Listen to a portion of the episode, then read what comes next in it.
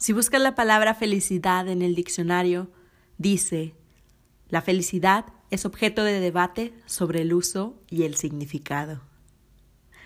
Bueno, realmente no, pero sin duda existe varios significados para este concepto.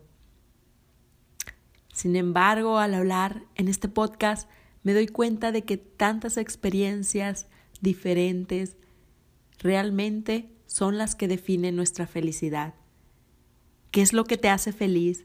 ¿Cuáles son las cosas que realmente aumentan la felicidad? ¿Cuáles son los hábitos que pueden traerte eso a tu vida? Víctor Frank se dio cuenta de que la última de las libertades del hombre es elegir su propia actitud en cualquier conjunto de circunstancias. Y entonces él, pensando que su muerte sería inevitable, decidió lo siguiente. Voy a ser feliz. Voy a ser el más feliz que he sido mientras pase por todos los días que me quedan. No esperes alguna llamada traumática de la vida para comenzar a ver lo que realmente vale la pena, lo que tiene sentido en tu vida, para viajar a tu interior y de ahí a donde quieras. El viaje que estás a punto de iniciar es una experiencia maravillosa. Tengo un viaje a tu interior. El podcast que te ayudará a ir añadiendo más información a tu equipaje. Y esta información, cuando la lleves a la práctica, se irá convirtiendo en nuevos conocimientos, nuevas actitudes, nuevos puntos de vista, nuevas creencias y nuevas habilidades. Bienvenido a tu espacio para aprender a ser tú mismo, hacerlo a tu propio ritmo y en tu propia dirección. ¿Estás listo? Comenzamos. Hey, ¿cómo te encuentras en este día? Yo muy feliz de estar viva y poder compartir este espacio contigo. Precisamente hoy nuestro tema girará en torno a esta palabra, que es de las más buscadas incluso en Internet. En donde sea que te encuentres, gracias y recibe un gran abrazo. Cuando decimos que la vida es tuya y de nadie más, creo que es preciso comenzar a hacernos responsables de la misma. Si no encuentras un cierto grado de felicidad en lo que has creado y no haces nada para mejorarlo, el regalo que se te hizo nacer en este planeta puede que esté siendo desperdiciado. Desde luego que hace falta mucha fortaleza para iniciar grandes cambios, pero cuanto más permanecemos en un entorno que nos desgasta, más atrapados quedamos en él. Y con ello nos negamos a la oportunidad y a la alegría de vivir alineados con nuestro propósito vital. Porque la vida es demasiado corta para verla pasar desde el andén, deseando haber hecho algo al respecto o guardando remordimientos de lo que ya no se puede modificar. Por eso quiero hablar en este episodio de la felicidad. Y hoy le preguntaba a un compañero, ¿para ti qué es la felicidad? Y aunque me quiso dar un concepto estructurado, al principio muy bien elaborado, yo le decía que, que me respondiera conforme a su experiencia, que no era una pregunta para evaluar. Y ya él me respondió que, que es un estado de ánimo, y me sorprendió su segunda respuesta, que fue, es el objetivo final de cada persona en el día. Y aunque quise diferir en algunas cosas, la acepté y estaba muy contenta de escucharla y saber que eso le hizo caer en cuenta en cómo ayer fue feliz con algo tan simple y que se sentía muy bendecido por un acontecimiento que vivió. Quizá nos damos cuenta que la pregunta es así de sencilla, pero maneja respuestas muy complejas. No se trata de saber quién tiene la respuesta correcta. ¿Quieres ser feliz o no quieres ser feliz? Realmente es así de simple. Una vez que hagas esa elección, tu camino por la vida se vuelve totalmente claro. La mayoría de la gente no se atreve a darse esa opción porque cree que no está bajo tu control. Alguien podría decir, bueno, por supuesto que quiero ser feliz, pero mi esposa me dejó. En otras palabras, quieren ser felices, pero no si su esposa los deja. La pregunta era muy sencilla, ¿quieres ser feliz o no? Si la mantienes así de simple, verás que realmente está bajo tu, bajo tu control. Es solo que tienes un conjunto de preferencias profundamente arraigadas que se interponen en el camino. Lo mismo ocurre con la pregunta sobre la felicidad. La pregunta es simplemente, ¿quieres ser feliz? Si la respuesta es sí, lo diremos sin calificarlo. Después de todo, lo que realmente significa la pregunta es, ¿quieres ser feliz a partir de este momento por el resto de tu vida, sin importar lo que suceda? Y es necesario hacernos esta pregunta a nosotros mismos. Me la voy a decir a mí misma, pero tú te invito a que antepongas tu nombre y hazla en este momento en tu interior. Laura, ¿quieres ser feliz a partir de este momento por el resto de tu vida sin importar lo que suceda? Sin duda, si me quedo solo, si me quedo con la primera parte, viene un sí de inmediato. Pero ya cuando la termino, sin importar lo que suceda, me hace pensarla seriamente. Aún así, decido decir que sí. Y si tú has dicho que sí, puede suceder que tu esposa te deje, que un familiar cercano muera, que tu auto se descomponga en una carretera por la noche, no sé, esas cosas pueden suceder entre ahora y el final de tu vida. Es una realidad. Pero si quieres caminar y has decidido hacer este viaje, cuando respondas sí a esa pregunta, debes hacerlo en serio. A veces pensamos o crecemos con la idea de que nuestra felicidad no está bajo nuestro control, y yo te digo que por supuesto está bajo tu control. Es solo que, como dije, todos queremos calificarlo. Y decimos que mientras esto no suceda o mientras aquello no me pase, voy a ser feliz. Por eso parece que, o pareciera que está fuera de tu control. Pero cualquier condición que creas va a limitar tu felicidad. Por eso al inicio de este podcast mencionaba cómo Víctor Frank decidió elegir su propia actitud en cualquier conjunto de circunstancias. Si tú decides que serás feliz a partir de ahora por el resto de tu vida, no solo serás feliz, sino que también te, te iluminarás y alumbrarás pueden suceder miles de millones de cosas en las que ni siquiera has pensado todavía. La pregunta no es si sucederán. Van a pasar cosas, eso sí. El propósito aquí es disfrutar y aprender de tus experiencias. No fuiste puesto en la tierra para sufrir. No estamos ayudando a nadie siendo miserables. Independientemente de tus creencias filosóficas, el hecho es que naciste y vas a morir. Durante el tiempo intermedio puedes elegir si quieres o no disfrutar de la experiencia. Los elementos, los eventos no determinan si vas a ser feliz o no, son solo eventos. tú decides si vas a ser feliz o no.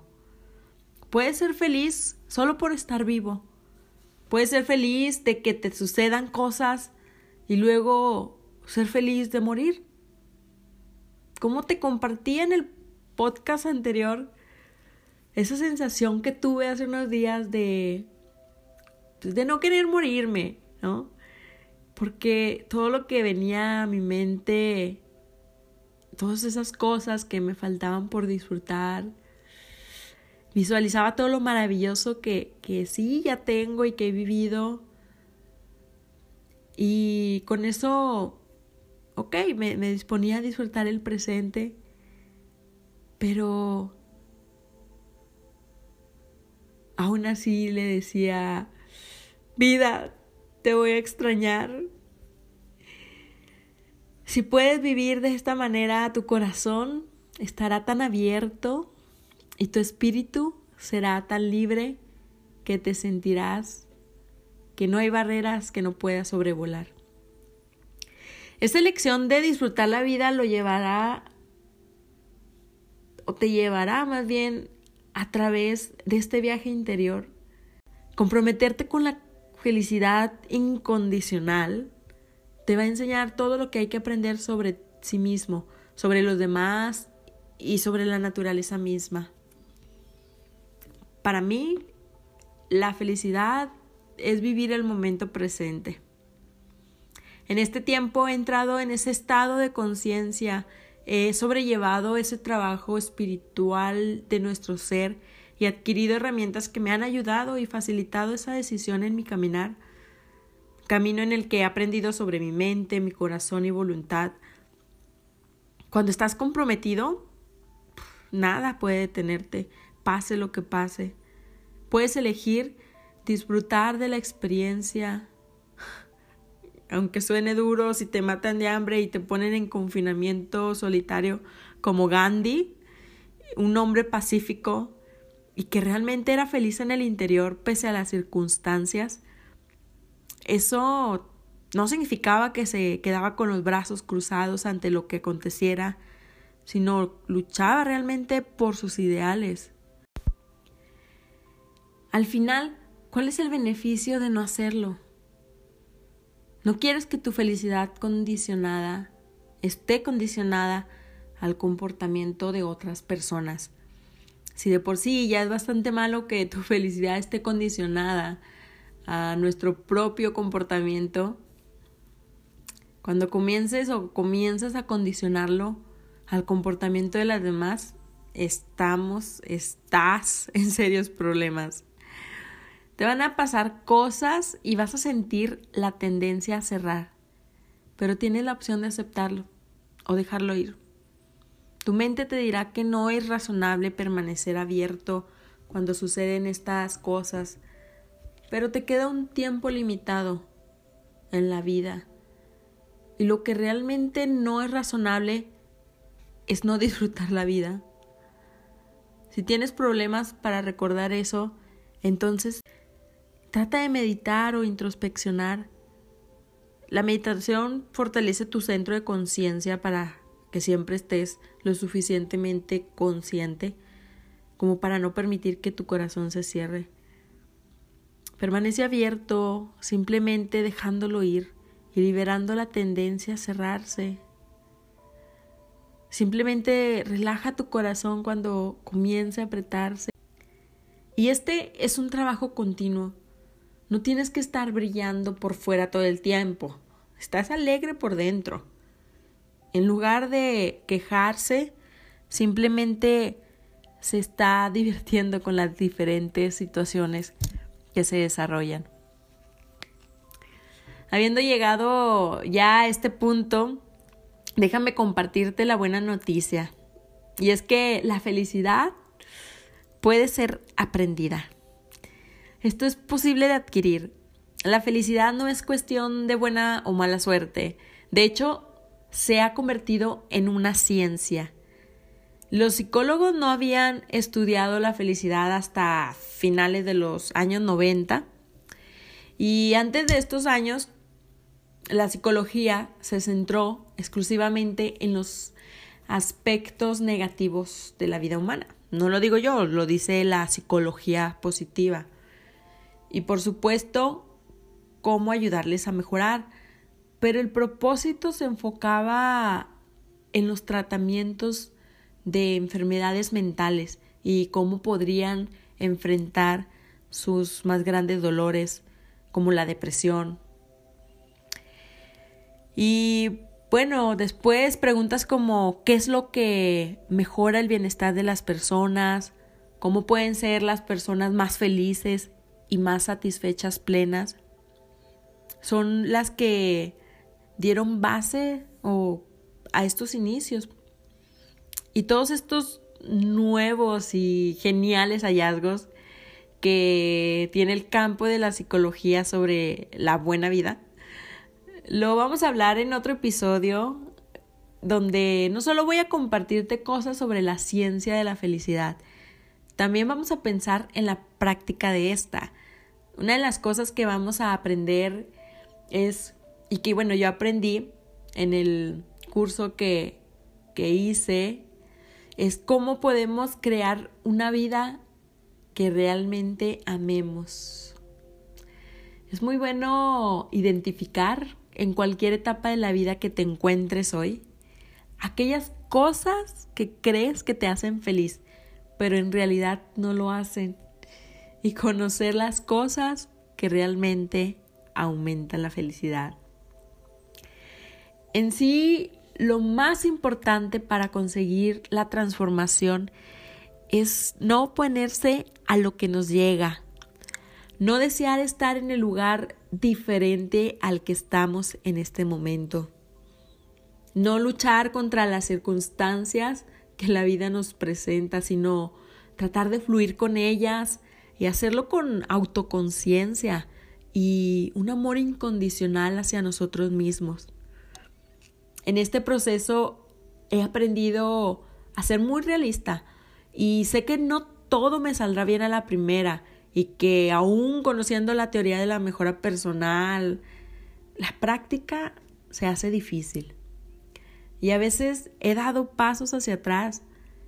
Así que no te desanimes, que no estás solo, no estás sola en este viaje. Lo fundamental es sentir que caminamos hacia una dirección clara y que nuestros pasos están dotados de sentido. Y ya para despedirme, quiero dejarte la frase del día que concluye este gran tema. El éxito no es la llave de la felicidad. Felicidad es la llave del éxito. Albert Schweitzer. Muchas gracias por escuchar este episodio. Espero lo haya disfrutado muchísimo y te invito a disfrutar cada momento. Creo que estamos en nuestro mejor momento cuando estamos felices. Estamos en nuestro mejor momento cuando estamos en un lugar de alegría, en un lugar de amor.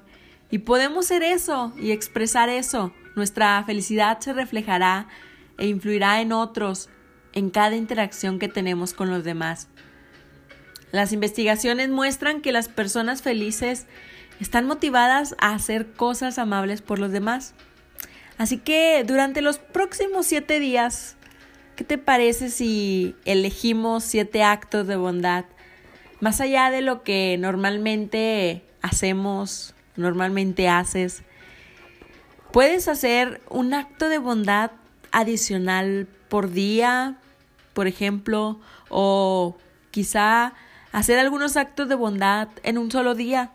Estos no tienen que ser actos exagerados o que requieran mucho tiempo, pero deben ser algo que realmente ayude o impacte a otra persona.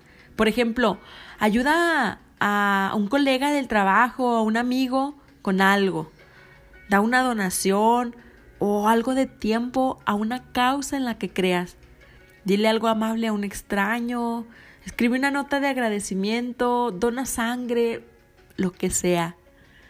Al final de cada día vamos a escribir una lista de ese acto de bondad al azar. Puede ser una lista en un cuaderno o llevar una nota en el teléfono, una agenda diaria o cualquier método que creas que te funcione. Solo asegúrate de haber completado siete nuevos actos de bondad al final de la semana. Y luego me platicas. Recuerda que estamos en redes sociales como Pink and Go, un viaje a tu interior. Comparte si te gustó y si crees que esta información puede ser de valor para alguien más. Gracias por unirte a este viaje hacia una vida más plena y llena.